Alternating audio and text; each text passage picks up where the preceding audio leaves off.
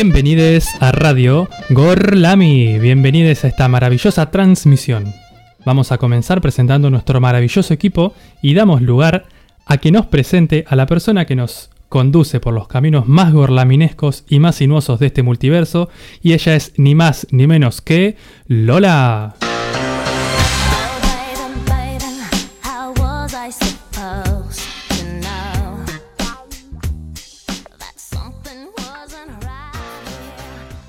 Muy buenas tardes, Nacho. Muy buenas tardes, equipo. Muy buenas tardes a toda la audiencia que nos está escuchando del otro lado. Comenzando el fin de semana, ¿eh? Un día hermoso. Nada para hacer, ninguna actividad pendiente. Mercurio retrógrado. Eso, Mercurio retrógrado. ¿Qué pasó? Cuando dije que no tenemos nada pendiente para hacer este fin de semana, ¿no? Nada de trabajo, nada por ahí. Bueno, vamos a dar la bienvenida. ¡Ay, llegaste! ¿Eso fue Salem? Mercurio retrógrado, empezando 10 minutos más tarde. Problemas técnicos. Sí, de todo. Música que se dispara. ¿Qué onda? Bueno,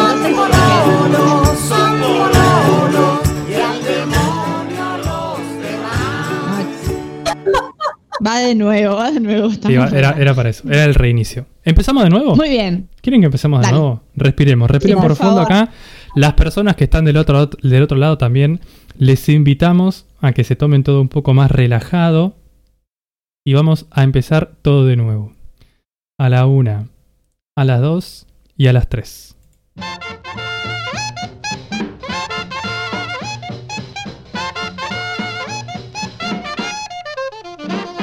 Bienvenidos a Radio Gorlami, bienvenidos a este maravilloso capítulo.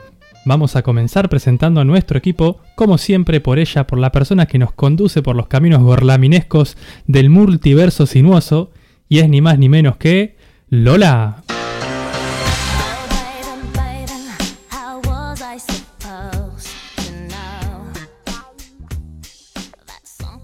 Muy buenas tardes, Nacho. Muy buenas tardes, equipo. Muy buenas tardes a toda la audiencia. Aquí arrancando 1700, este nuevo programa de Gorlami. Vamos a dar la bienvenida al equipo, comenzando por ella, mi amiguísima personal, nuestra querida Rita. Buenas. Muy buenas tardes.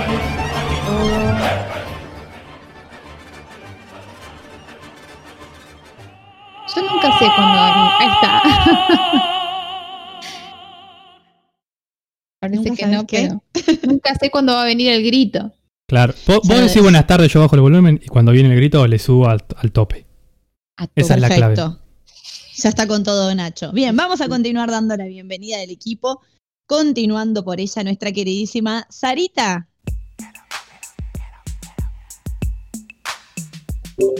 Buenas tardes a todos, buenas tardes amigues. Qué tarde, ¿no? Qué tarde. hoy, tarde. Hoy no, tarde que empezamos. A baile, chicos. sí, mal. Hoy no llego a baile. Me pierdo la mitad del acorio, chicos. bueno, pero empieza el fin de semana, hay que disfrutar. No le vamos a dar la bienvenida, pero le vamos a poner su música porque en un ratito debe estar por llegar nuestra queridísima Salem. I don't know what you heard about me, but a bitch can't get a dollar out of me. Muy buenas tardes a todos, todas y todes. Ah, tendríamos que poner el audio de, de Cami, de su hermana, que sí, o que la podríamos haber llamado sí. como reemplazo, ¿no? Ya fue. a ver, yo te lo busco, a ver si lo encuentro. Dale, pero bueno, por favor. Mientras tanto, yo quería decir las redes, pero no me las sé. ¿Alguien se lo sabe? Yo me las sé. Podés seguirnos en nuestro Twitter o Instagram en arroba gorlamiradio. Si no nos querés seguir en Instagram y nos querés buscar en la red, podés encontrarnos en radiogorlami.blogspot.com. Ahí están nuestros capítulos en vivo. O sea, ahora si nos estás escuchando, seguramente estés ahí. ¿Estás ahí? Sí. ¿Estás ahí? Bien, ¿estás ahí? Sí. Y Marian, que siempre está ahí, hoy no, dice que no le anda. No, me diga. Bueno. Terrible. Em, y para las personas que nos quieren escuchar en otro lado, cuando van caminando por la calle, ahora que parece que el aspo se termina, pum, Spotify, Radio Gorlami, ahí los pibitos que están bailando, play al episodio que quieras escuchar en ese momento. Bueno, muy bien, pero antes de continuar con el programa te vamos a dar...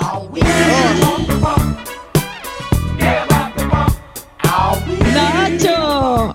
Al cerebro y la columna y la... ¿Cómo era? No, la médula espinal, La ¿ves? médula espinal. Te adelantaste. Sí, eso por querer hacer Bueno, todo. ¿cómo ¿viste? Por un momento pensé que estaba yo solo haciendo la radio. Dije las redes, me presenté. Bueno, bueno, perdón. Estamos No, en lo digo porque estoy... complicada. Sí, sí, por eso, por eso mismo lo digo. Calurosa. Mm, Hacemos lo que podemos. agobiante. Inconcebible. Imponente. Yo tengo una buena nueva para compartir, que nada que Ah. ver, pero me gustaría. Vaya. ¿Es de amor? Sí, Opa, de amor. En el día de ayer tuve una lucha cuerpo a cuerpo, pero salí triunfante con una pileta pelo pincho de 3 metros por 2. Ay, qué bien. ¡Vamos! Y esa es mi nueva historia de amor del verano. Eh, hoy intenté ponerle un poco de agua y I don't know what you heard about me, but a bitch can't get a dollar out of me. Bienvenidas, bienvenidas. Ah, Ah, bueno. Llegó. ah, lle- llega, llega cuando quieras. me Interrumpí mi extrañaron. anécdota. Perdón, perdón. Sí, te No Interrumpí sé mi ni qué anécdota de la pelo pincho, no pasa No nada. sé ni qué interrumpí, pero interrumpir es lo mío, así que, Así que Totalmente. estás de lo cierto. Como corresponde. claro. Bueno, no importa, al fin y al cabo no era tan importante. Che, nadie nos está escuchando, dicen. Vos, Nacho, Todo puede ser, todo puede ser ahora. podés chequear. Lo Es chequeamos. viernes 5 de la tarde. Sí, capaz que la está chequeado, nadie nos está escuchando. Voy a tener que pausar acá. ¡Esa! ¡Bravo! Ay, mi entrada triunfal fue genial. Mal. Arrancamos de nuevo. No. Y Se ponían re mal. Estoy tentada. Es que no está funcionando.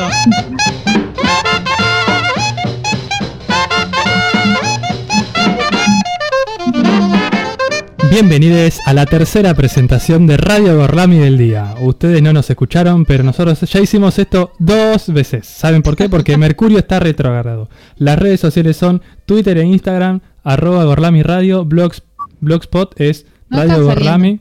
Sí, sí, ahora sí está saliendo. No. Ahora sí, sí. el Bienvenidos a Radio Gorlami. Eh, bueno, le queremos comentar al público que sí, tuvimos algunos problemitas técnicos, como ya se habrán dado cuenta. Empezamos tarde, después empezamos, no se escuchaba, seguimos empezando tarde.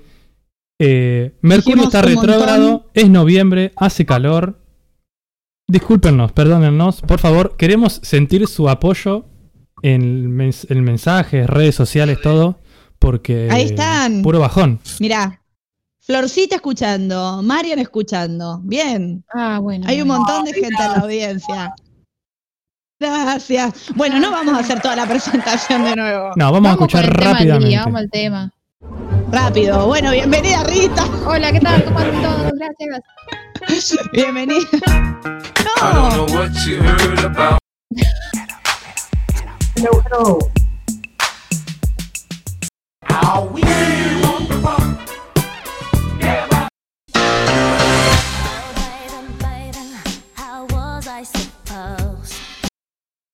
Qué desastre, chicos. Bueno, la gente que nos está buena. escuchando por primera vez, eso que hizo Nacho recién son nuestras cortinas musicales de presentación, pero bueno, pues día complicado.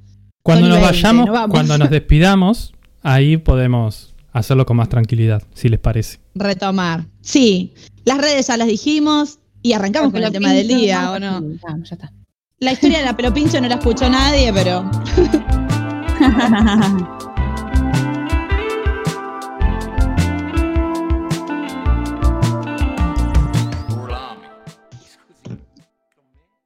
chicos, qué despelote el día de hoy. bueno, ahora sí, nos vamos a calmar y nos vamos a introducir en el tema del día. Este, este tema del día está dedicado a mi amiga personal, Magalí, que es fan de la realeza británica. Y bueno, la verdad que yo también, un poquito como que Lady Di es mi personaje favorito. Vamos a hacer un poco como un recuento de la vida de este personaje tan conocido por todos, pero bueno, por si acaso. Y después vamos a profundizar en algunas cosillas que nos parecen que están buenas como dato de color. Todo el mundo sabe, y si no lo saben se los cuento, que Lady Di es en realidad llamada, Di- nunca sé si es Diana o Diana. Para mí es Diana. Diré Diana. Diana, Diré Diana. Diana. Diana Spencer, que nació un primero de junio de 1961. Medio que tenemos como la idea ahí, esta idea colectiva de que es una pobre niña que viene de unos bajos orígenes y que termina siendo princesa. En realidad no es tan así, ella pertenecía a una familia ya aristocrática, su familia tiene títulos nobiliarios. De hecho, este dato que encontré investigando sobre Lady Di, sus dos abuelas fueron damas de la reina madre. La reina madre es la madre de la reina Isabel, asumo que debe estar muerta, ¿no? Porque Y con la, como manejan la edad por ahí. capaz vive. Igual Creo que vivió una está banda también, rondando ¿eh? los, sí, los 200. Está ahí bien, 198. Ahora, ahora el dos 3 abuelas- de diciembre cumple 299. La reina La reina madre. Ah, perfecto. Bueno, dos abuelas de Lady Di fueron damas de compañía de la reina madre. Entonces se crió ya, digamos, cerca de la nobleza y por eso también, digamos, en algún punto pudo acceder a el episodio que la hace tan conocida, que es casarse con el príncipe Carlos de Gales. El título de él es de Gales, pero hoy es el rey de Inglaterra. no sabían nada. Jacobinos. Jacobinos. Creo que sí, sí. O es, o es Williams. Maggie, danos data. Bueno, en fin, Lady Di se cría, y este es un dato como también novedoso, no se cría con su madre, porque cuando sus padres se separan, aparentemente de una historia de violencia familiar, que su papá era bastante violento con su mamá. Sin embargo, el padre logra demandar a la mamá y quitarle la tenencia de los hijos. Así que ella crece con sus hermanos y con su papá. Dicen que en su adolescencia Lady Di no era una buena estudiante, medio que la retaban ahí en la secundaria. Sí se destacaba en los deportes, era muy buena en natación y su sueño era ser bailarina de danza clásica. De hecho, hay muchas fotos que se han popularizado de ella ahí con el tutú y los zapatitos de punta. Pero el acontecimiento que le viene a cambiar la vida es cuando se enamora perdidamente, y después Rita nos va a hablar un poco de este amor así tan idealizado, se enamora perdidamente del príncipe Carlos, lo conoce de una manera medio rari, Eh, para rari. cancelarla. Rari eso. Raro. Eh, ella antes no, ¿Cómo la estaba estudiando para ser maestra jardinera también. Exacto. estaba- sí. Com- como a mí, si fuera amiga, le digo no da. Pero Che, no da. cuenten cómo No se da. conocen porque yo no Ay, sé cuenta, absolutamente nada de, la, de, tremendo. de Lady Di. Pero nada. Te va a ¿eh? encantar este programa. Acá Maggie me dice que no, es el rey, es el príncipe. Carlos Claro, todavía no es el rey. No, todavía, y de hecho creo que esa es como una de las grandes frustraciones, que era como, es como el inutilón de la corona y, Y directamente no va a llegar, pobre. no va a llegar, va a ser directamente Williams, el rey de Inglaterra, cuando esta buena señora estire la pata de una buena, Buena. vez. Que dice Eh, buena. Escúchate cómo lo conoce. Él era el novio de la hermana de ella. Ella era chiquita, ¿no? De hecho, eh, se pone de novia con Carlos cuando ella tenía 19 años. Pero bueno, nada, digamos que le robó el novio a la hermana. ¿Podemos decir eso? ¿Estamos en condiciones? Jugada de 5. No, Sí, amigo. Medio raro. Raro. Muy fuerte. Bien. Roba el novio de su hermana. Había una diferencia de edad importante, ¿sí? Él tenía 13 años más que ella, pero la historia de amor de ellos se empieza a popularizar y a ser como este amor idealizado que todo el mundo quería tener. Saben que los, los británicos tienen como una devoción particular con la figura de todo lo que es la realeza, con la corona británica, y ella viene a significar también como un lavadito de cara para el príncipe Carlos que ya estaba en edad de tener una esposa. Así que la corona cuando empieza a filtrar que él estaba ahí en algo, en un chichoneo con ella, dan el visto bueno y empiezan a agendar todos los acontecimientos que se iban a suceder después. El compromiso, el casamiento, los hijos, prácticamente a digitar toda la vida de Lady Di. Esto es terrible por un montón de cosas. La principal es que el príncipe Carlos, si bien intenta, eh, como que hace un esfuerzo por enamorarse de ella, él ya tenía a su mujer elegida, él estaba enamorado de Camila Spencer, Camila Spencer, Camila Parker, que la corona la Otra desaprueba. hermana. Era un quilombo. la otra hermana. Camila Parker no estaba bien vista por la corona porque era una libertina. Tenía una vida de muchos exnovios, no era virgen para el matrimonio, entonces la corona cancela a Camila Parker. Cancelada. A ver, déme un minutito porque no me estaba escuchando bien a mí misma. Moquillo, diría. Bien, acá estoy. Eh, entonces él cuentan que en unas conversaciones con sus amigos más íntimos, le dice que en realidad no está enamorado de Lady Di, pero que cree que se puede llegar a enamorar. Era una chica muy bella, muy buena, inteligente, perfil bajo, y la corona pone ahí sus fichines de que esta era la pareja que iba a funcionar. Todo lo que tiene que ver con el romance y la historia de amor la va a contar un poquito mejor Rita. Sí contarles que el casamiento fue uno de los eventos televisados más populares de la historia del siglo XX. El vestido costó una fortuna. Me gustaría convertirlo a pesos argentinos. Eh, Nacho, convertime por fin 9.000 libras esterlinas. Sí, porque yo estoy acá al pedo, arre. 9.000 libras. 9.000, vale, Nacho. ¿En qué año? ¿En qué año? Es, como un... Pero... Ay, ¿en qué eh, año? Ay, ay, ¿en qué año tiró? ¿En el 84? En el 80. 84, ¿no? Fue cuando fue el casamiento. 81, ¿no? Encontré uno en el 81 y otro en el 84. Ahora Maggie nos corrige enseguida, no se preocupen. Bien, el casamiento es televisado, 600.000 personas acompañan esta, esta televisación y siguen el camino del carruaje en el que iba ella con este vestido merengue que es como mega espectacular y fue como tendencia de moda por un montón de tiempo. Y acá nace la figura de la princesa del pueblo. ¿no? Casi, esto que es lo casi que la un hace- millón de pesos. Ah, bueno, tranqui. Menos de los que esperamos. Bueno. Pero por eso te pregunto. Por ahí en el, Pero seguramente en el 81. en el 81 Era mucho más. Claro, hay que ver cuántas libras esterlinas son ahora las 9.000 libras esterlinas de ese año, porque fue hace 40 años, y después calcularlo. Bueno, Pero no lo voy a hacer. lo Más de un millón. No, no. Igual es un montón de plata. Sí. Nace la figura de la princesa del pueblo y empieza a adoptar un papel, digamos, a, a encantar sobre todo a los medios de comunicación. Dicen que ella es la gran consentida de los medios de la corona británica. ¿Por qué? Porque va a acercar la corona a la gente y ella va a parar, va a charlar con los paparazzi, va a sonreír, va a posar cuando le gritan, Diana, se da vuelta, shock, foto. Y empiezan a tener como mucha intimidad y mucha privacidad, digamos, acercarse a su vida cotidiana. Tanto es así que de estar tan cerca de, de la figura de la princesa, empiezan a darse cuenta los estados de ánimo, empiezan a darse cuenta cuando la cosa empieza a no funcionar con el príncipe, empiezan a aparecer fotos de ella sola, de ella llorando, se descubren infidelidades por parte de los dos, ¿sí? Parte de Carlos y parte de Diana, y queda como imposible remar para la corona que este matrimonio se iba a terminar disolviendo. Finalmente en 1992 se supo que se separaban.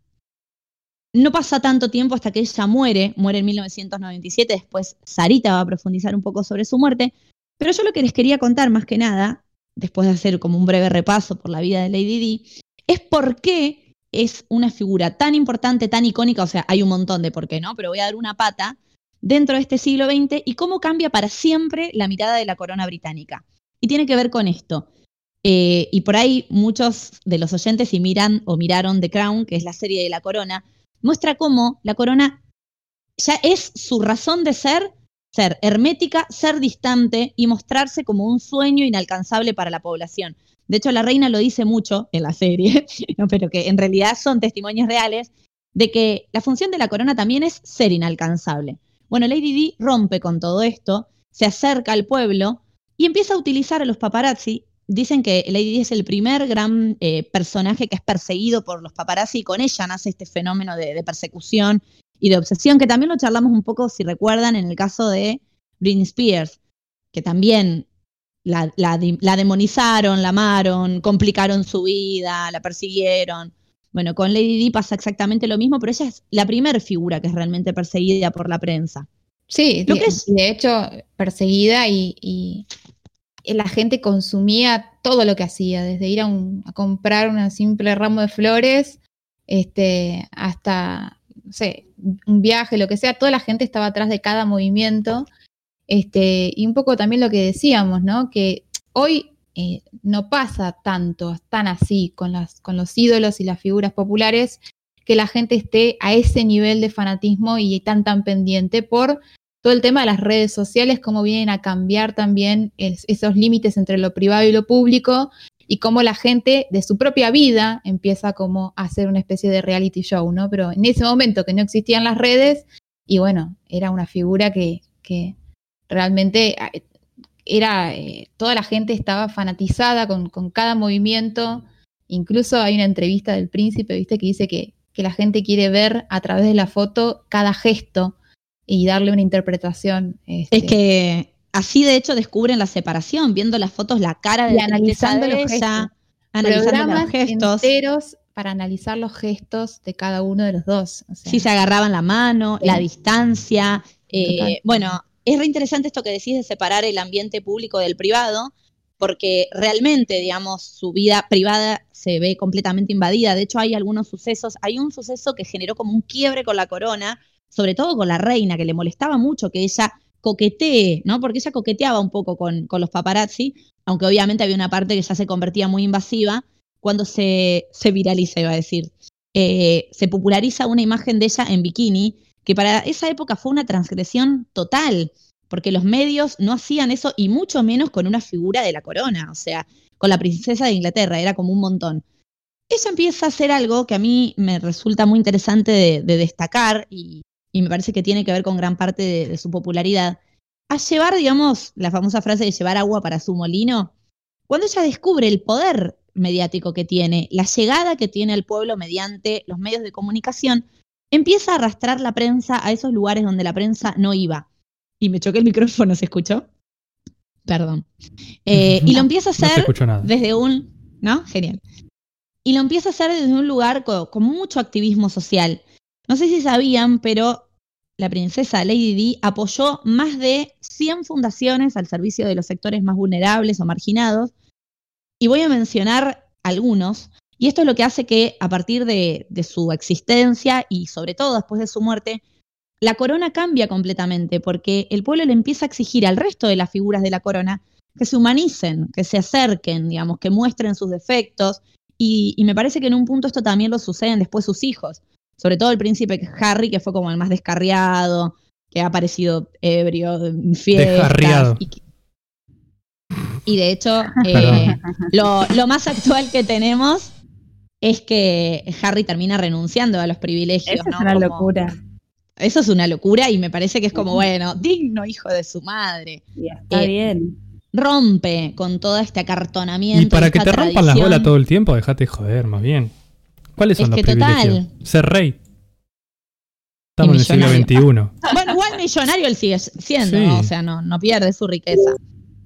Sí, como que también se pone un poco en cuestión esta cuestión de los títulos nobiliarios y los privilegios de estatus que en teoría no deberían existir. Ahora bien, algunas de las causas que apoya Lady Di que me resulta muy interesante compartir.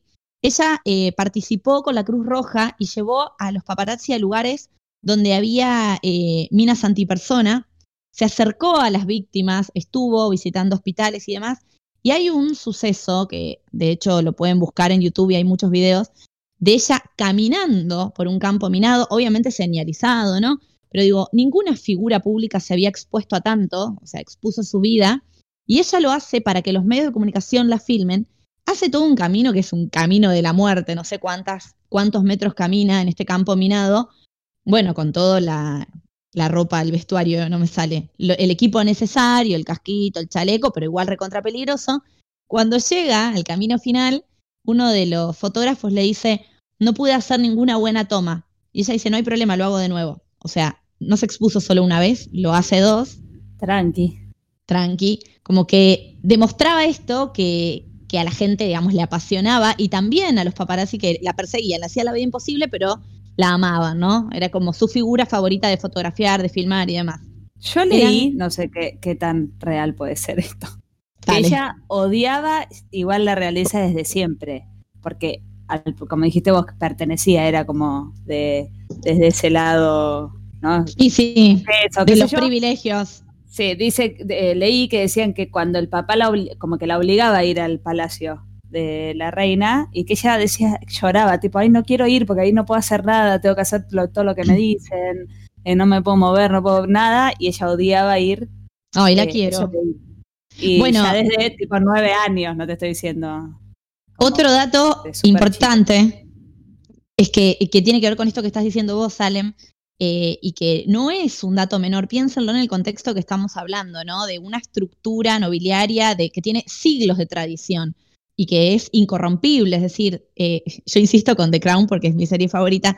Se ve como la reina va dejando su vida de lado por la estructura de la corona, más allá de que es una maldita perra, la reina de Inglaterra me cae súper mal. Ay, no, no, es imposible. O sea, viste que dicen que tiene. un- Mala, mala. un- algo con el diablo, no me sale la palabra. Un pacto. Un Eso. pacto. No tengo dudas. No tengo certeza, pero tampoco dudas. Bueno, eh, Lady D.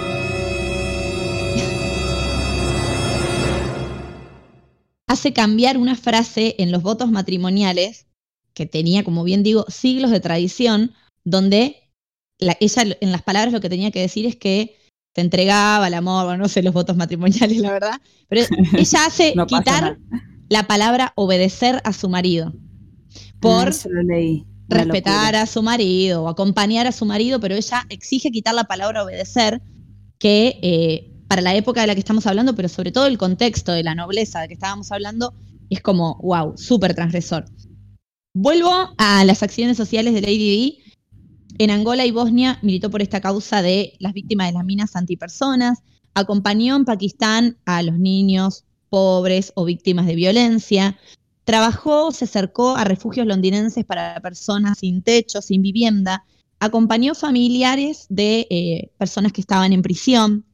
Bueno, como bien les dije, apoyó más de 100 fundaciones al servicio de los más marginados, etcétera.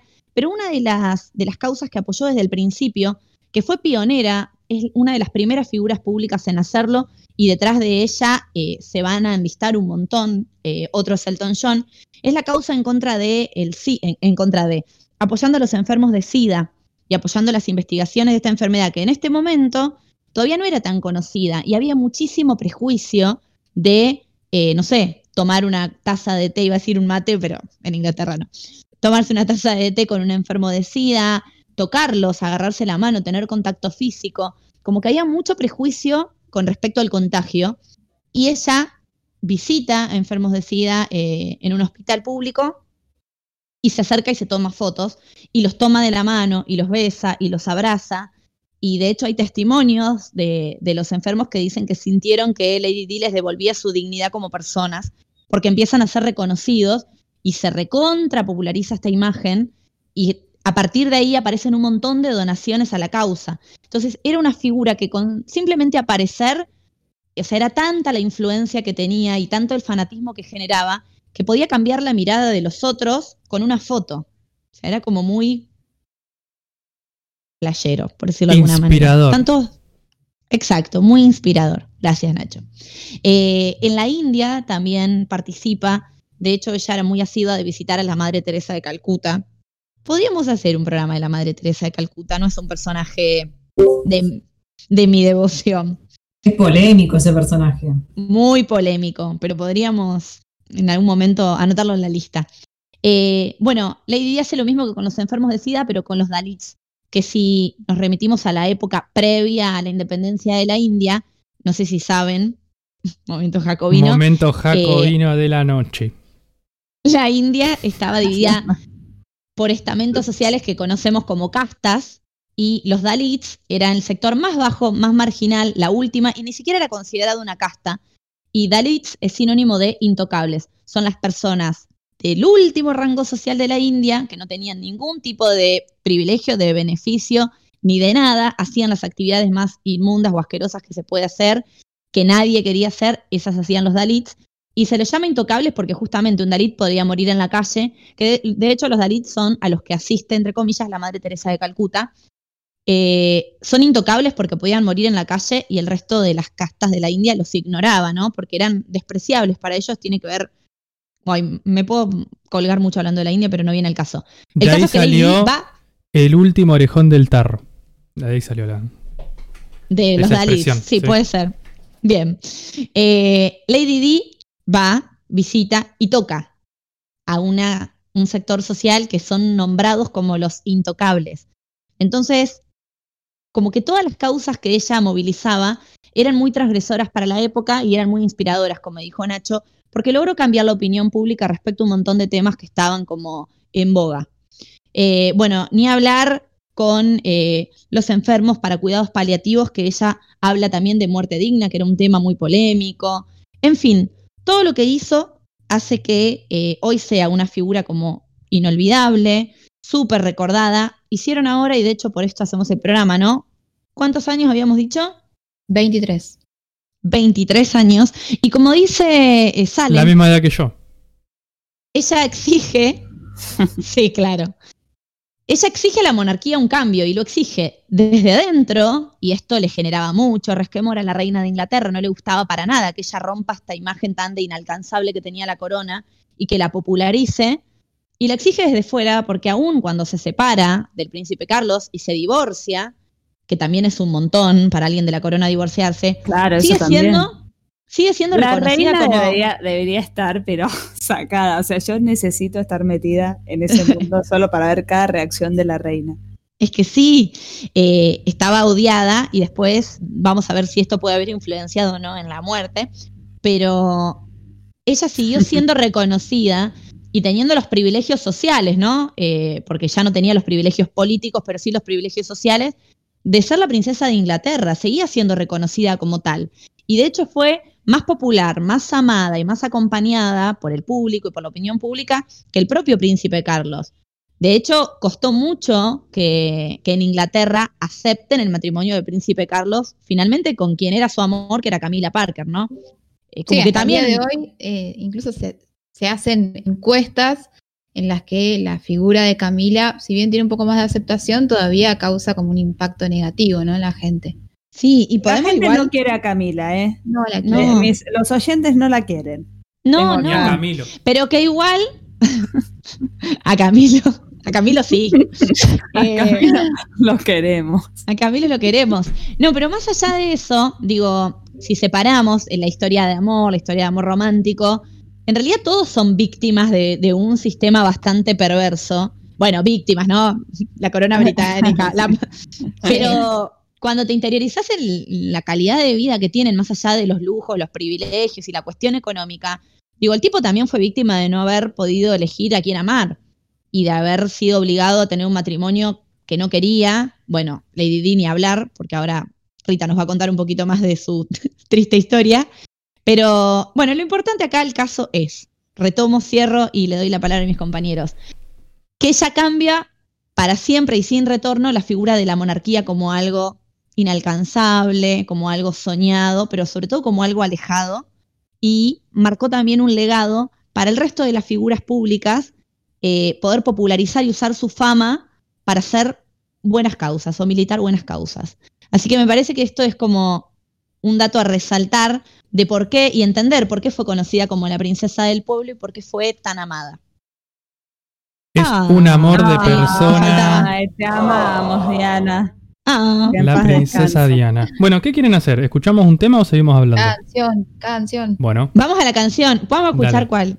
vamos a escuchar Your Song de Sir Elton John. ¿Les parece? Ah. Ay, Ah. Bueno, de Sir Elton John, Your Song.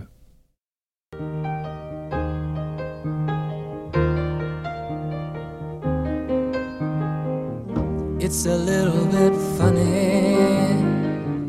this feeling inside.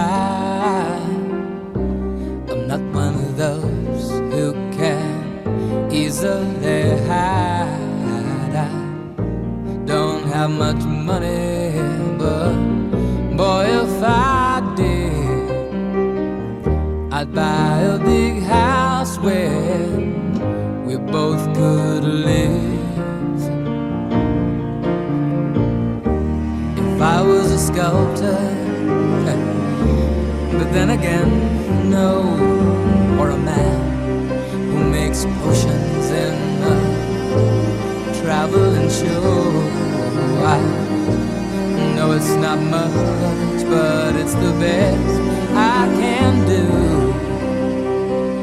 My gift is my song, and this one's for you. Tell everybody this is your song.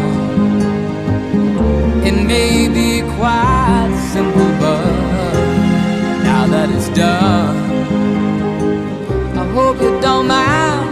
I hope you don't mind that I put down the words how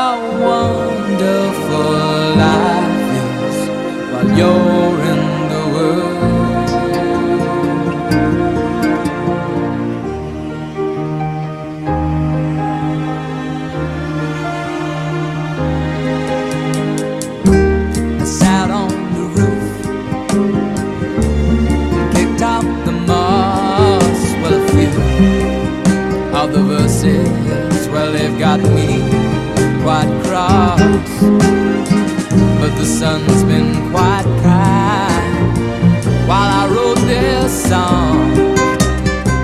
It's for people like you that keep it turned on. So excuse me for getting,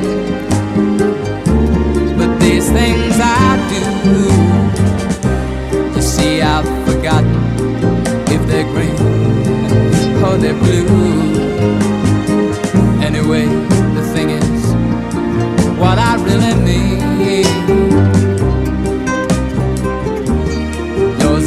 sweetest guy.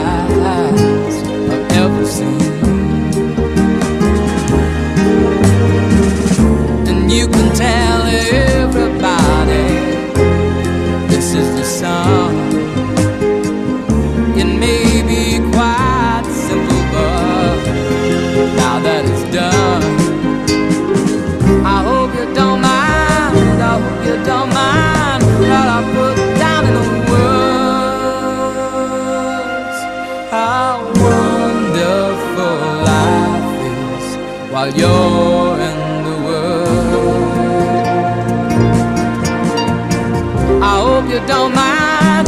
I hope you don't mind that I put down in the words. How wonderful life is while you're in the world.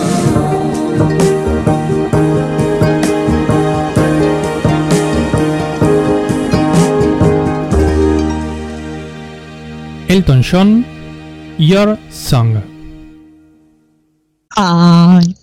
Deja como. Ay, ay, sí, es tan hermosa esta canción, me encanta.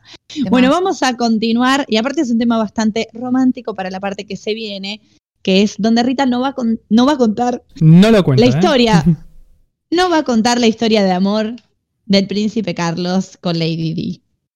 ¿Amor No. o desamor? Mala suerte. Sí.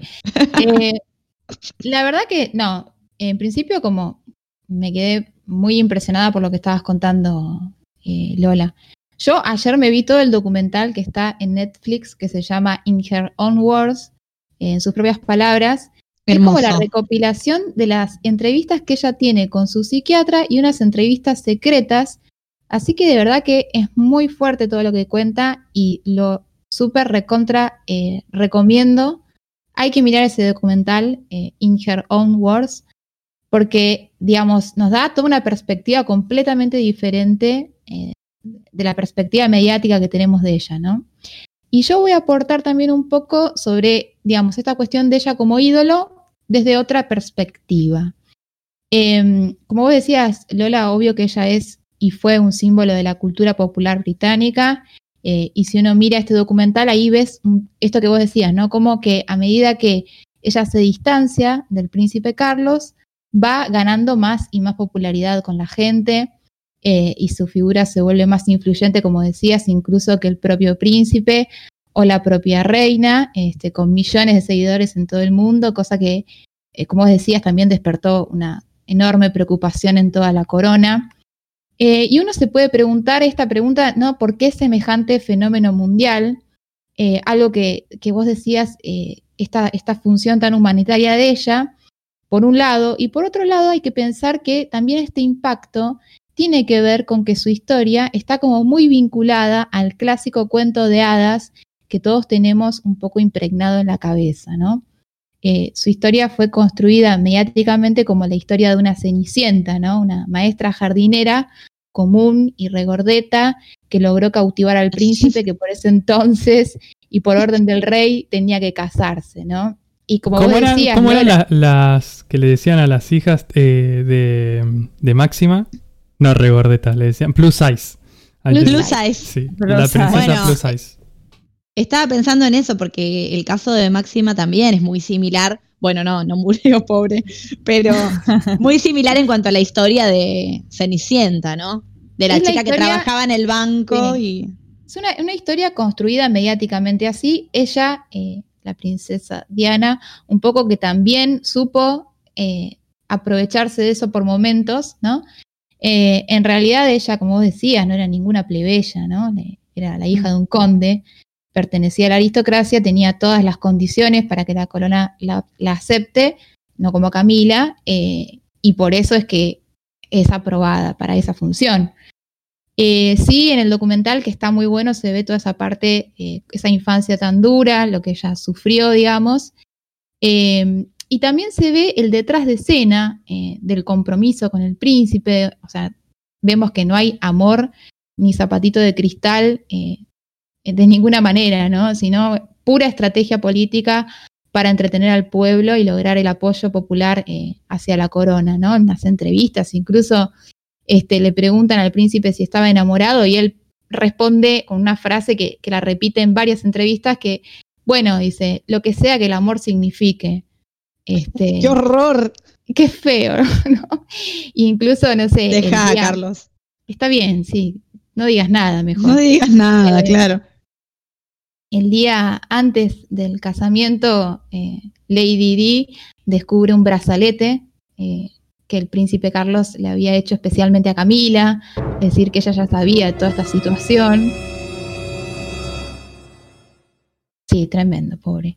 Eh, y hay un libro que nos puede servir para pensar un poco mejor todo esto del ídolo popular, como para entender otra pata de todo esto, que es Mitologías de Roland Barthes, eh, que ahí por los años 50 plantea que los mitos, eh, al igual que los cuentos tradicionales, promueven como una serie de valores ideológicos que se muestran como atemporales, ¿no? Como si fueran algo separado de la historia, universal eh, y por ende natural.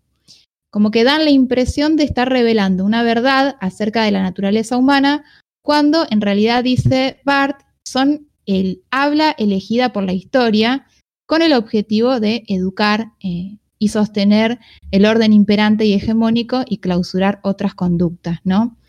Eh, los mitos y los cuentos se van reactualizando en nuestra vida cotidiana, en nuestra sociedad de masas, a través de estos ídolos que la industria cultural produce, y por eso Barth, que es un, un re filósofo, eh, dedica todo un libro entero a deconstruir los mitos cotidianos eh, que no cuestionamos. Hay incluso un mito que habla de la corona, él lo analiza con mucho humor porque está muy bueno el libro, y compara un viaje que hacen miembros de la corona en yate, lo compara con el viaje eh, del arca de Noé, y dice que estos miembros de la corona siempre se exhiben como ejemplares eh, de raza pura, ¿no?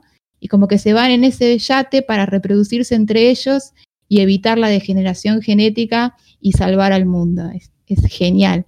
Este, recomiendo mucho este libro para pensar toda esta cuestión del mito popular, del cuento tradicional y la influencia en la cultura.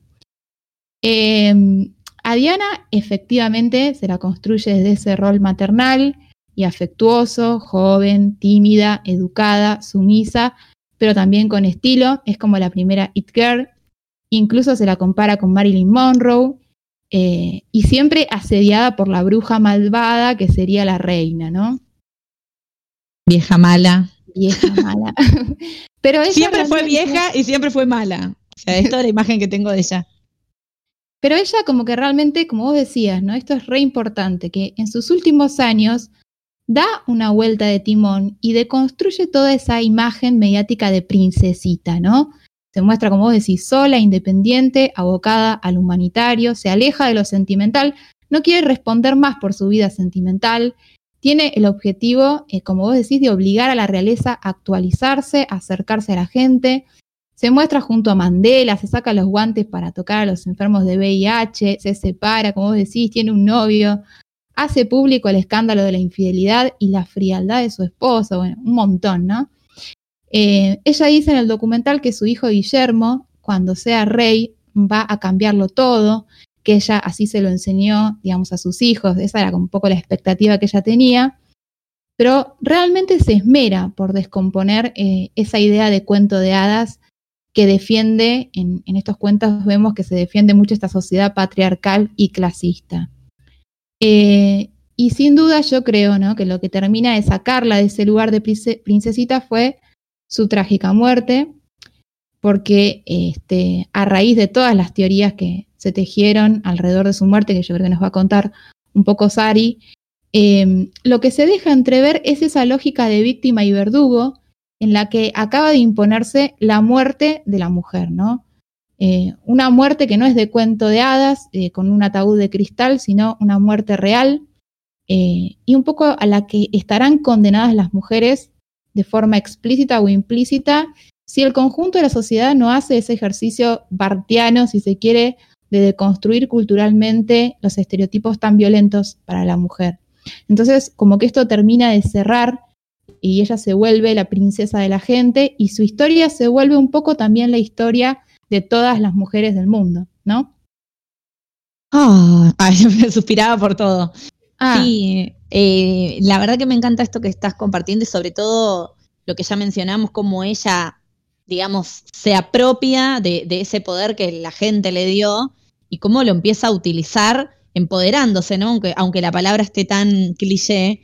Eh, inclusive esto que vos decías, ¿no? De el look y demás, mencionaban al principio ella cuando era princesa, o sea, antes de divorciarse, no hacía grandes ostentaciones de joyas, de tiaras, ni nada de esto.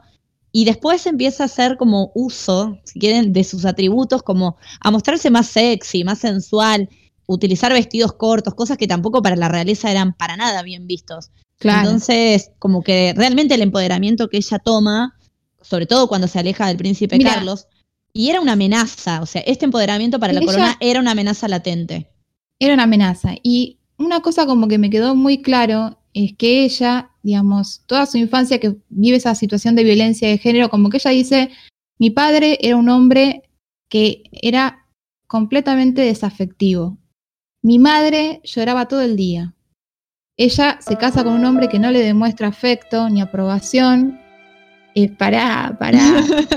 ¿Qué quiere decir algo. Ella, digamos, se casa con un hombre que no le demuestra afecto. Durante todo el periodo del matrimonio se la pasa llorando, o gran parte de ese matrimonio llora, ¿no? Como que repite ahí un poco su historia. Este, y hay que decirlo, cuatro intentos de suicidio. Eso iba a este, decir, la pasa realmente mal. Eh. Bulimia, eh, se tira por la escalera, se corta el cuello con una navaja, o sea, hay un montón de cosas de su vida súper fuertes. Muy este, trágico. Hasta que un psiquiatra da un poco en el clavo, ¿no? Y la empieza a ayudar a empoderarse. Y ahí es donde vemos esta antiprincesa, digamos, que viene a revolucionar y a cambiar este, también eh, no solamente la cuestión de la corona de la, y, la situación de las mujeres en la corona, sino la representación social de la mujer en la cultura británica. Como que las mujeres salían a festejar después la venganza de Diana, ¿no? Totalmente. Y de hecho yo creo que eso también dejó su huella dentro de la corona, bueno, como decía, con sus hijos y, y con las esposas de sus hijos. Bueno, hay mucha repercusión sobre cuál de las esposas la imita, cuál se parece más. A mí me parece que, como mencionábamos hoy, eh, el acto de, Harry de renunciar a la corona, eh, súper transgresor y, que también tiene que ver con esta rebeldía en contra de, estos mandatos, de esta estructura tan, tan antigua, ¿no? Tan pasada ya.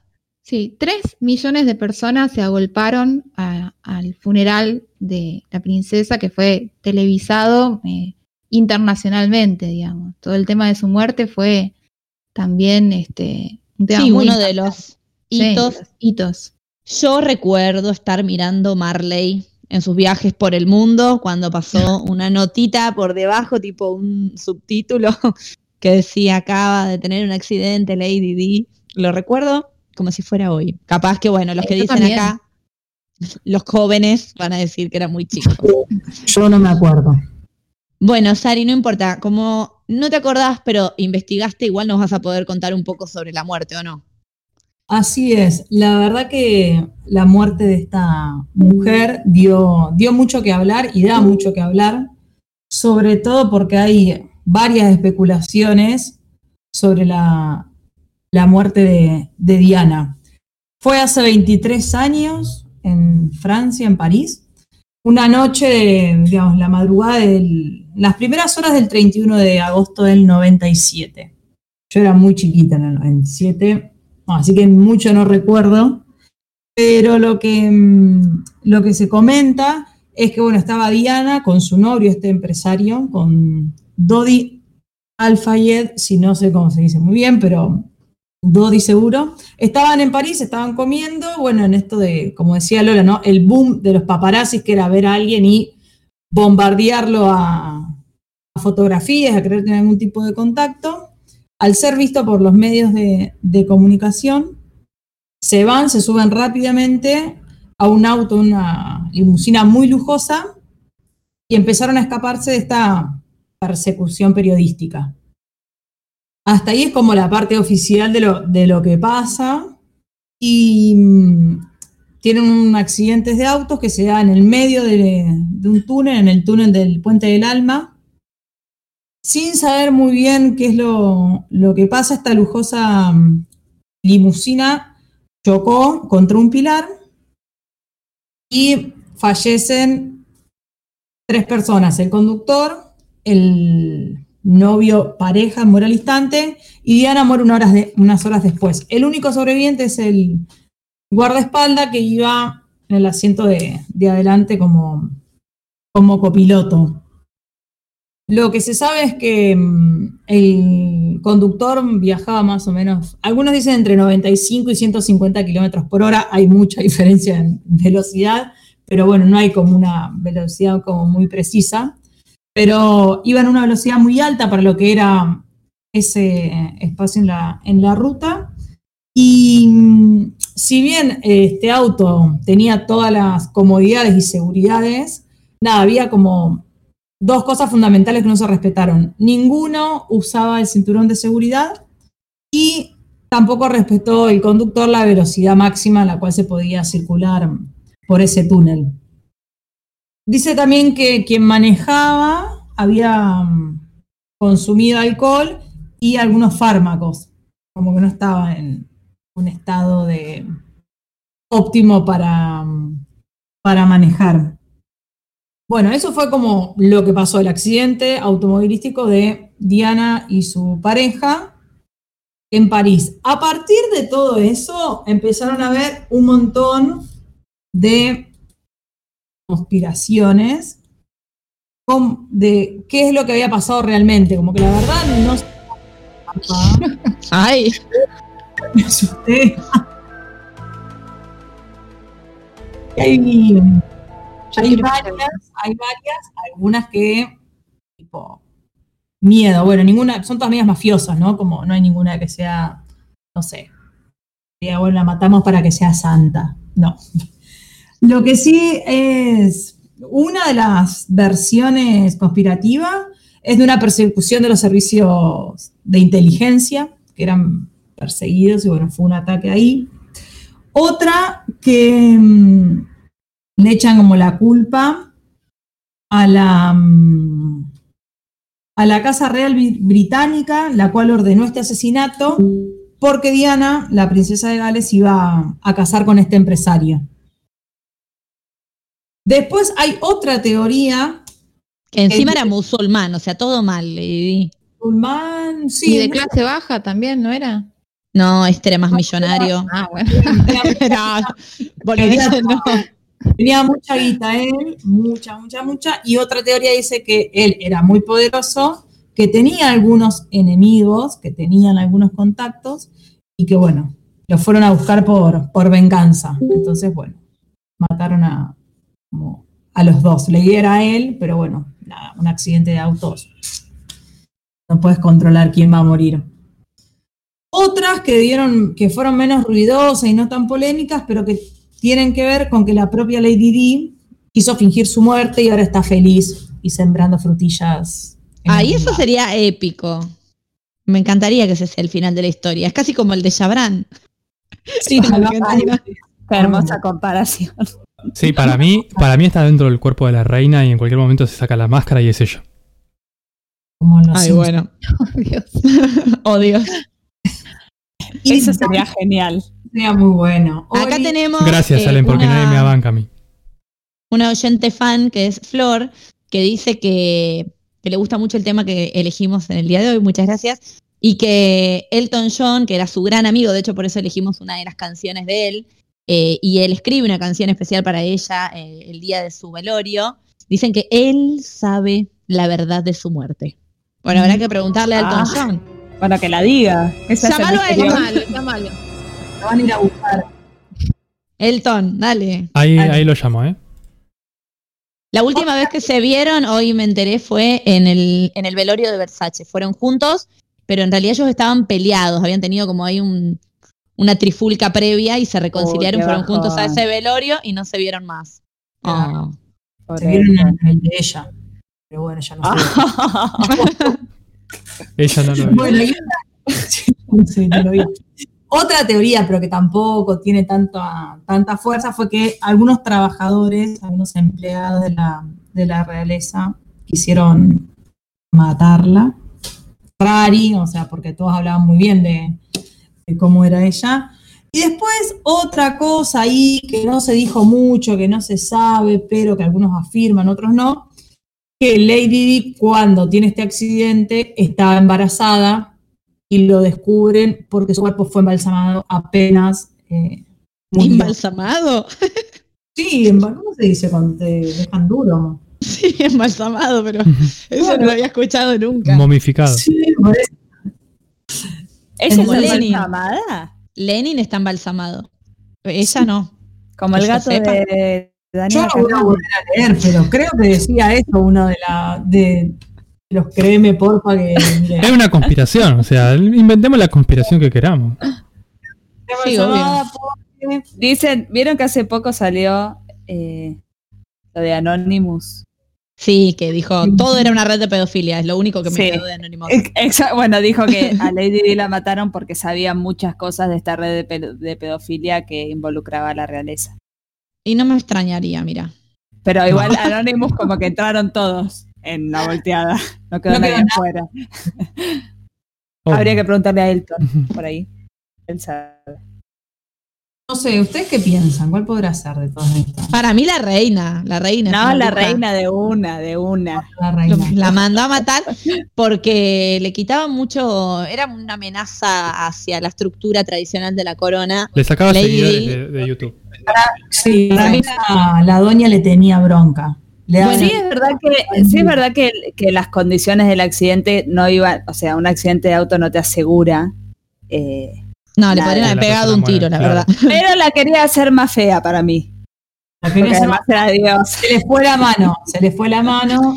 Igual, eh, bueno, no, me olvidé lo que iba a decir. Acá tenemos, acá tenemos en línea Igual, a Elton que nos quiere contar algo. Le ¿Quién? pregunto. A Elton John. Elton, ¿qué nos puedes contar vos Ah. de tu relación con eh, la princesa Diana o Lady Di? Va, no sé cómo le decías vos. Diani, Diani le decías. Ahí me está diciendo. Tarado.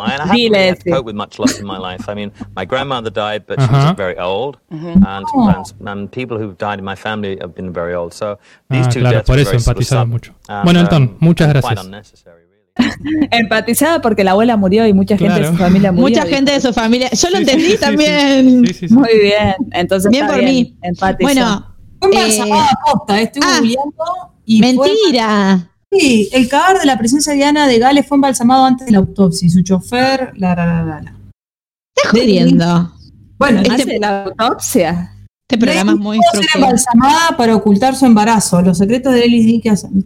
Oh, Bueno, que fuente, créeme, porfa. no me lo estoy inventando, no la vi tampoco, no estuve. Página sé todo sobre lady.com. Está en un medio masivo de comunicación de nuestro querido país. Bueno. Mentira, No sea entonces. Clarín. Yo acá estoy viendo una foto de Lady Di embalsamado. ¿Posta? Sí. A ver, pasala. Ahora la paso. La compartimos por Twitter, señores. Eh, paren, dos cosas. Una, anoche en el programa de Leo Montero había un señor ahí argentino random que yo no le creía nada y decía que era muy amigo de Lady D y contó todo esto que estuvimos hablando. Dos, un tercio, datos que nada que ver, ¿eh? Un tercio de la población mundial vio a vivo el velorio de Lady D. Y dato Ay. tres, un tercio de la población mundial es un montonazo de gente. Y eh, tercer dato y último, y con esto nos vamos. El 11 de noviembre estrena la quinta temporada de The Crown, donde aparece en la vida de la reina esta personilla tan simpática que dijo, venga para acá, qué calladita, qué simpática, y que después les hizo tambalear Ay, la corona genial. Hasta el día de hoy. Así que con eso cerramos. Vamos a pasar a otro temita musical y, y después continuamos con el programa. Así es, vamos a escuchar de Brian Adams, Diana o Diana, qué sé yo, ya a esta altura. Muy bien, entonces escuchamos este temilla de Brian Adams.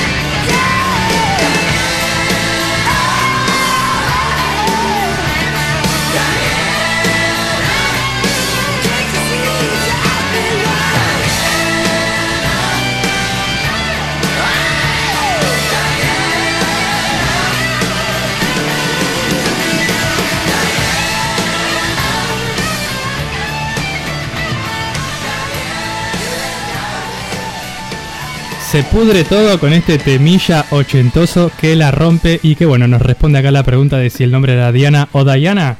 Chiques, es Diana. ¿Cómo era? Diana, ¿no Diana. escuchaste? Diana Bueno, pero- de Brian pero Adams. lo supe. Diana igual. Ay, Sí, bueno. Y pero allá no se dice Diana, Claro. pero para Sí, nosotros es Diana. Es como la reina Isabel, el príncipe Guillermo, no, no son todos los que Elizabeth. nosotros lo conocemos. Yo ahora cuando pronuncie mal, no me vengan a decir con que con todo esto. Con que se pronuncia mal y están Bueno, diciendo da-. Princess eh, Diana. Igual paren, en Argentina existe el nombre Diana y existe el nombre Diana. ¿O Sí. no? Sí, Ah, bueno. sí, pero esa no era la cuestión. Gracias. La pronunciación era. Bueno, bien, luego de escuchar este tema, perdón, me distraje. Eh, vamos a dar comienzo a la siguiente sección del día, esta sección que se presenta sola.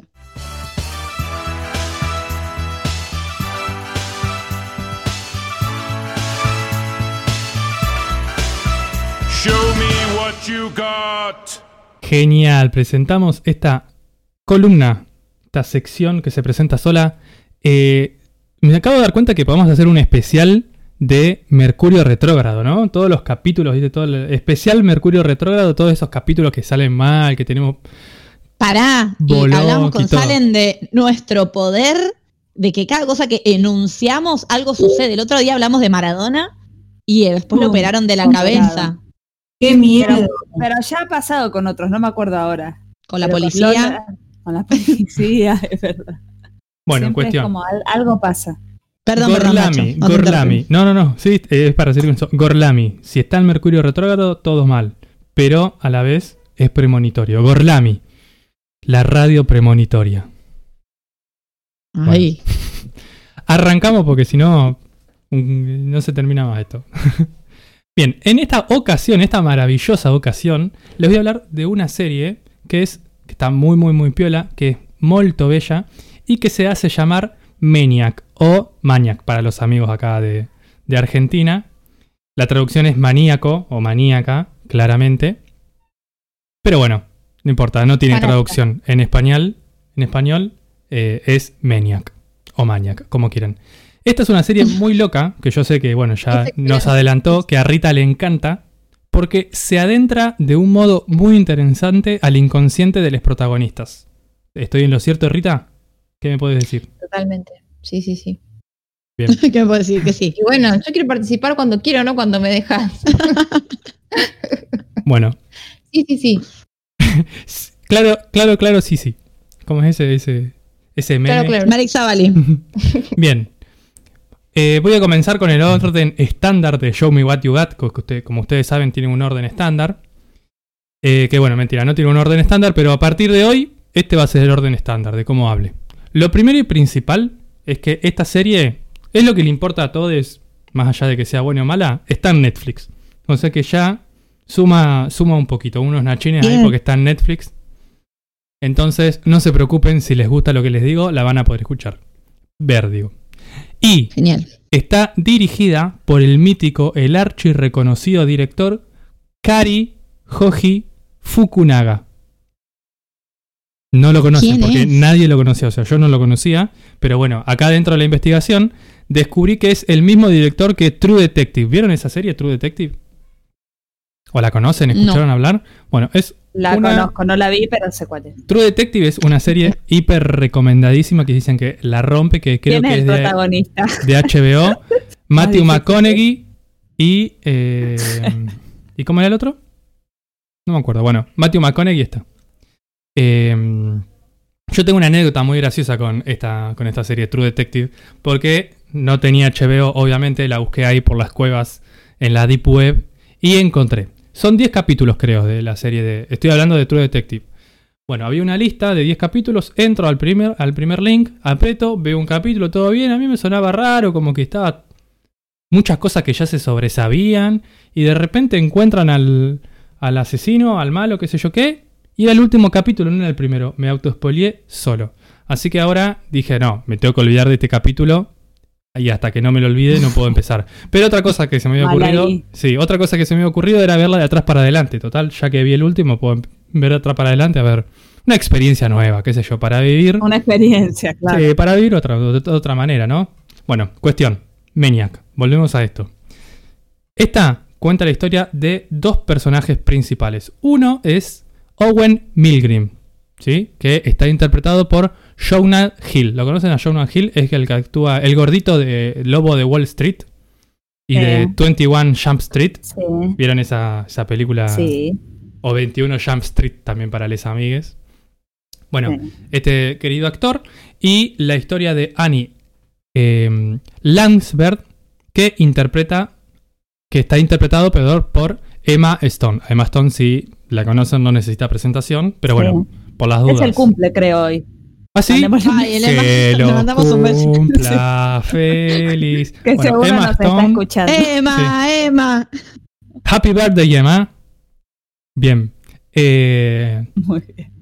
Por si no la conocen, es la protagonista de La La Land y bueno, la protagonista de The Help, que son dos películas terri- terriblemente buenas, hermosas, que tienen que verla. Bueno, volviendo a la, a la serie de Maniac.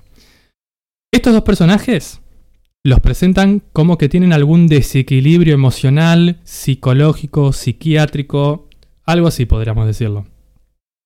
Eh, en cuestión lo que nos cuentan es que él ¿sí? Owen tiene como, creo que esquizofrenia y algunas alucinaciones. Y Annie tiene, o Annie, porque bueno, ahora si tenemos que pronunciar todo bien, decimos Annie. eh, es adicta a una pastilla, que al principio no sabemos qué pastilla es, pero después les voy a decir qué pastilla es. Bien, y para curarse, acuden a una clínica de rehabilitación donde están probando una cura experimental. ¿sí? para problemas mentales. Esta cura experimental se basa en unas cosas raras. En tomarse tres pastillas, una de las cuales Annie era adicta, que después eso se toman la pastilla, se conectan como una computadora y la computadora trabaja dentro de su cerebro y supuestamente Charán los cura. Y escuchando cómo funciona cada una de las, de las pastillas, es como si fuera un psicoanálisis, pero súper acelerado y con pastilla. Como que primero ves el problema. Bueno, nada, vean eso porque está muy bueno. Bueno, igual hasta ahora con lo que conté se habrán dado cuenta que esta es una serie muy loca, muy rara. Por eso le gusta a Rita y por eso me gusta a mí también. Y es totalmente lo es. Pero además de ser loca. No. ¿Cómo? ¿Cómo? No, que nunca no traes alguna Sí, no, cosa mal. que sea raro igual. Eh, sí, totalmente. Es como molto raro. Em, bueno, me perdí el hilo. Ah, dije, bueno, que a pesar de que sea loca, porque una vez. No, no, no pasa nada, no. Yo me, yo me colgué. Em, a pesar de que sea loca, porque muchas veces uno, como cuando ve alguna serie que es muy loca, es como que no terminás de entender, no terminás de conectar, como que no sabes cómo te tenés que sentir. Sin embargo, en esta serie te presentan a los personajes y el arco del personaje es tan bien, está tan bien elaborado que vos te llegás a empatizar con los chabones, querés como que, que se curen, querés que solucionen sus problemas, sentís un poco lo que sienten ellos. Y muchas veces cuesta empatizar, pero como esta, esta historia está realmente bien contada, eh, esto se, llega, ¿sí? conectás con estos personajes. Otra particularidad de esta serie es que el universo, el mundo en el que transcurre, eh, en la jerga se lo llama retrofuturista. Es como un futuro de que no es tan futuro. Voy a, a pasar a explicar. Toda la estética, absolutamente toda la estética, la vestimenta, las calles, las personas, la arquitectura, todo es como si fuera de los 80. ¿Sí? Eh, Va, e- es claramente de los 80, ¿sí? Toda la estética es claramente de los 80. Es totalmente una referencia a la cultura pop de esa época. Pero a su vez, toda la tecnología que tienen es muy avanzada. Pero no es avanzada con, tienen una pantalla de 50 pulgadas eh, que se ve archi bien, sino que tienen como, como si fueran los sistemas de datos, los sistemas de comunicación muy avanzados, pero los dispositivos que utilizan sí son como si fueran de los 80. Pantallas todas pixeladas, como fondo negro y color verde, como así, medio raro, ¿no? Pero las potencias de esas computadoras que utilizan sí eh, es muy potente. Por eso también tenía una computadora que se podía conectar a tu cerebro y arreglarte los problemas, aparentemente. Eh, un claro ejemplo de esto, de este tipo de, de avance, pero medio retroceso, es eh, No me acuerdo exactamente cómo ahora lo llaman en la serie, pero es como que vos contratás a una persona que te hable de una promoción, de una publicidad, de algo, y a cambio de eso vos conseguís algo gratis. Por ejemplo, si querés viajar en tren gratis, una persona te va a estar acompañando y te va a estar aconsejando sobre comprar una licuadora tal. Como si ahora vos estuvieras jugando un jueguito, te quedaste sin vidas y tenés que mirar un video para conseguir vidas. ¿Alguna vez le pasó eso? Siempre. Sí, todo el tiempo. claro. O ¿Ah, para ver videos de YouTube, chicos, impecable. Ah, yo tengo instalada una extensión que me bloquea todo eso. Olvídate, yo no te veo la- las publicidades. Ay, Después se las paso. compartilo. Sí, sí. Adblock, buscan Adblock ahí y, y listo. Yo soy el amigo, viste, que le, que le, promociona cosas para que hagan cosas gratis al final. Genial. Todo cierra con todo. Eh, bueno, tienen como este, este guiño, me pareció a mí, a estas aplicaciones que te piden mirar un video para tener más vidas. Bien, con respecto a la, a la fotografía y a todo lo que tiene que ver con lo visual, la verdad que tiene que es un trabajo espectacular. Tiene, los planos están muy buen compuestos, por momentos como con partes de arquitecturas, como bien estructurados, y tiene algunos planos también, em, eh, también como, no, no son normales, pero a la vez están como que, que, te, que te caen bien, podríamos decirlo. Ese sería como, como la manera de, de representarlo. La definición. Sí, porque la verdad que no sé, para que se entienda. Eh, y además la paleta de colores es como muy ochentosa, es, vos decís, te imaginás en los 80, cuál es la preconcepción que tenés de los 80 y te, te imaginás esos colores. Entonces, de algún modo, no sé por qué, porque no vivimos en los 80 en los Estados Unidos, pero te conecta con un- una cierta nostalgia. Entonces todo eso como que ayuda mucho. Ahí está todo el cerebro quemado, viste, de que los 80 son eso. Yo nací en el Mal. 91, o sea que ni viví en los 80, o sea, no sé qué puedo saber. Bien, En el 97. Sí, justo. Eh, algo negativo que podríamos llegar a, a decir, no es negativo para mí, pero que podríamos encontrar negativo en la serie para muchas personas, es que se maneja como una cierta desinformación. O sea, el primer capítulo empieza con muy poca información de lo que está sucediendo. Entonces, vos no entendés. A medida que van pasando los capítulos, se termina entendiendo. Terminás encontrando el sentido de lo que se quería explicar. Pero cuesta llegar hasta ese punto. Entonces, mucha gente por ahí no entiende nada, pum, la deja. Yo les diría que la sigan. No son muchos capítulos, son 10 y va a ser algo que está bueno. Pero bueno, qué sé yo, si no conectaste con el primer capítulo tampoco es para obligarte que la veas, ¿no? Pero para mí tiene como un desarrollo muy copado. Em, tengo que toser. ¿Alguien quiere contar un chiste? Bueno, yo quería No, contarles también. Yo voy a decir que no hay que juzgar a un libro por su portada. Lo Totalmente. mismo pasa con las series. No hay que juzgarla por el primer capítulo. Hay que siempre dar un. Por lo Un menos dos. Sí. ¿Pudiste toser? Sí, muchas gracias, porque lo necesitaba. Otra cosa interesante que tiene esta serie, que es también que ayuda un poco al desorden general, a de la desinformación, y que a mí me gustó, está bueno, pero te descoloca, es que los capítulos tienen una duración variable. ¿sí? Tenés algunos capítulos que duran 25 minutos, el más corto y el más largo dura 45 minutos. Entonces vos, capaz que estás mirando y crees que faltan como 10 minutos y ¡pum! Terminó el capítulo y te quedas como... Ah, terminó, bueno, ¿qué onda? ¿What? Y después, ah, también al revés, capaz que un capítulo parece que va a terminar y de repente le quedan 10 minutos de desarrollo de algo. Y no queda descolocado, como que queda bien, pero es algo que te saca, podríamos decirle, de tu zona de confort. Sí, quizás, por ahí el primer capítulo, al también tener un poco de desinformación, transcurre un poco lento, pero bueno, o sea, para mí lo va- vale la pena totalmente. Bueno, vamos a pasar al momento que todas las personas esperaban. Ah, antes ya- lo dije, solamente Uh, tiene ah, 10 perdón. capítulos. Solamente tiene 10 Y una capítulos de temporada. temporada. Tiene una sola temporada y no va a salir otra temporada porque eh, no la necesita. O sea, ya está, empezó y terminó ahí. Si Porque hacen otra, temporada. No, ¿por si hacen no? otra temporada. No la miró porque- nadie. Entendió. Si hacen otra temporada, la cagan. Para mí así, tal cual, está bien. Y bien. para las personas que se están preguntando cuál es el puntaje de esta serie, es. Voy a agregar. 8.5 nachines de fuego. Ah, son bandas, ¿eh? Uy, me silencié para leer. Banda. Eh, ocho. Sí, sí, sí. Un montón. 8.5. 8.5. Ah, bueno. No. Bien. Mucho mejor. Eh, Rita, vos que viste esta serie, ¿estás de acuerdo con el puntaje? ¿Le pondrías Yo le otro? pondría un 9. Para mí es muy buena. eh, me hubiese gustado una segunda temporada. Iba a discutir Uh. toda la universidad. Iba a discutir toda Nacho. No, pero mm, me recordó, no sé, vos, Nacho, ¿qué pensás? Un poquito eh, a Eterno The End Resplandor. of the Fucking World. Ah, tiendo de Fatting. Eh, Sí, mm, tiene una mezcla de las dos. En el No sentido vi de esa. de los personajes que son así como muy freaks. eh, y después esta película que vos decís también, ¿no? Este adentrarse en el inconsciente y esa estética de collage. eh, o sea, es muy, muy loca, pero está muy buena. Nueve para sí. mí. Pero em, Ay, ay.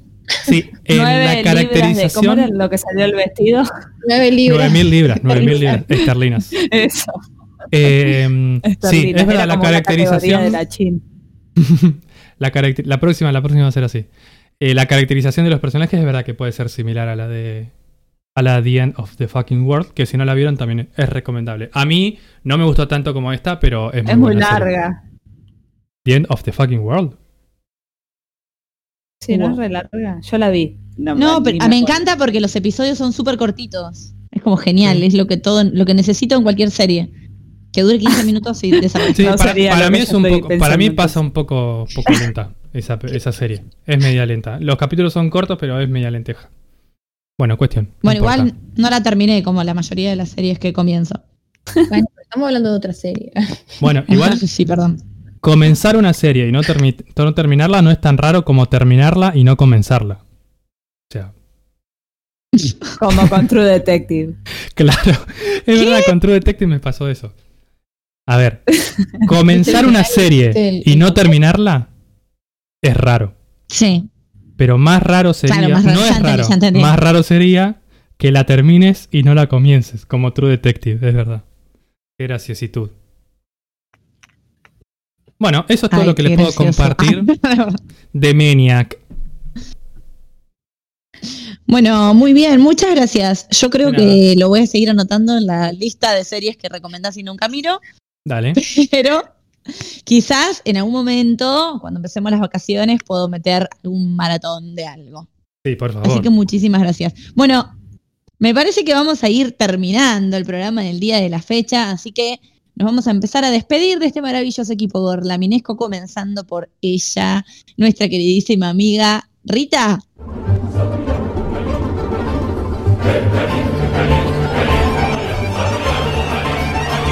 Chau, chau.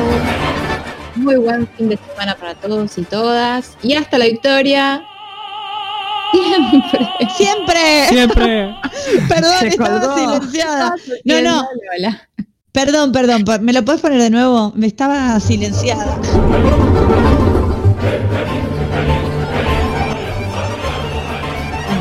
Dime dónde está.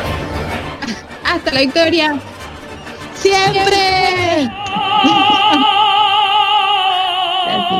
Perfect timing. Ahora sí, ¿no? Si no, Usted no termina de puedo decir siempre y sale el grito arrancar la del semana. Mal, lo tenemos súper ensayado. No, aparte es como que arranco con el pie equivocado si no termino el viernes con el siempre. Así que vamos a continuar con la despedida dando la vuelta a esta ronda y vamos a despedirla a ella, a nuestra queridísima amiga Sarita.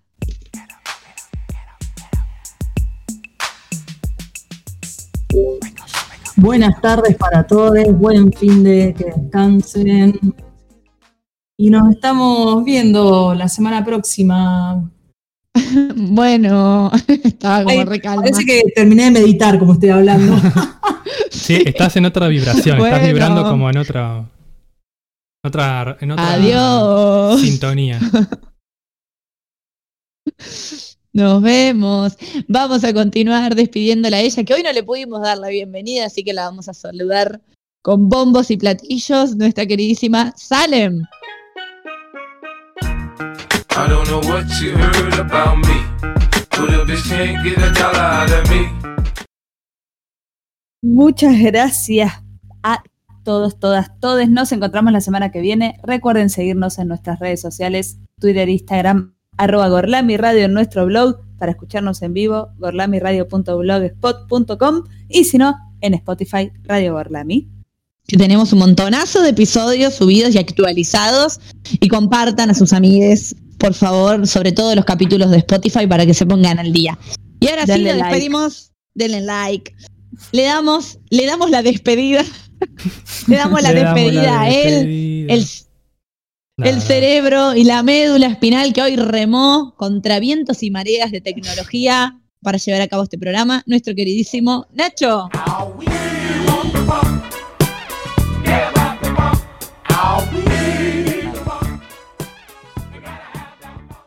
Algún día nos tendremos que sacar una foto de cómo bailamos cada, cada una de las Ay, sí. cortinas, ¿no?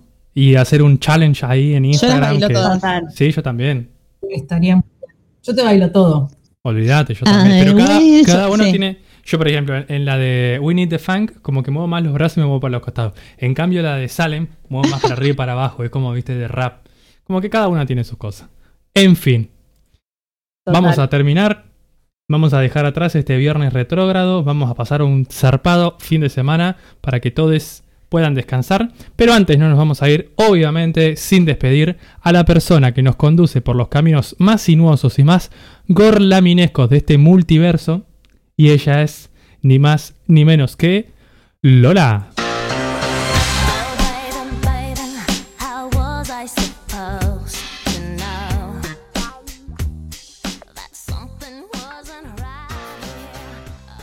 Yo mi cortina la bailo como moviendo la cabecita para el costado y los hombros a lo Britney. Ah, yo muevo bueno, mucho los ahora sí, en tu cortina. es, es un tema de mover los hombros. Así que bueno, ahora sí, nos despedimos. Muchas gracias, muchas gracias con las seis. Muchas gracias. Muchas gracias, muchachos, todos los que estuvieron escuchando este programa, eh, a los vecinos que estuvieron haciendo ruido, a los perros que estuvieron haciendo ruido, que tenemos nuestras teorías sobre lo bien que la pasaron. Un beso para todos, nos vemos el miércoles que viene a las 5 de la tarde. Adiós. Adiós, así es, nos vemos este miércoles a las 17 horas. Y si mientras dije Maniac no se te pegó esta canción, la dejamos ahora para que se te pegue. Vamos a escuchar Maniac de Michael Zembelo. Chau, chau, nos vemos el miércoles.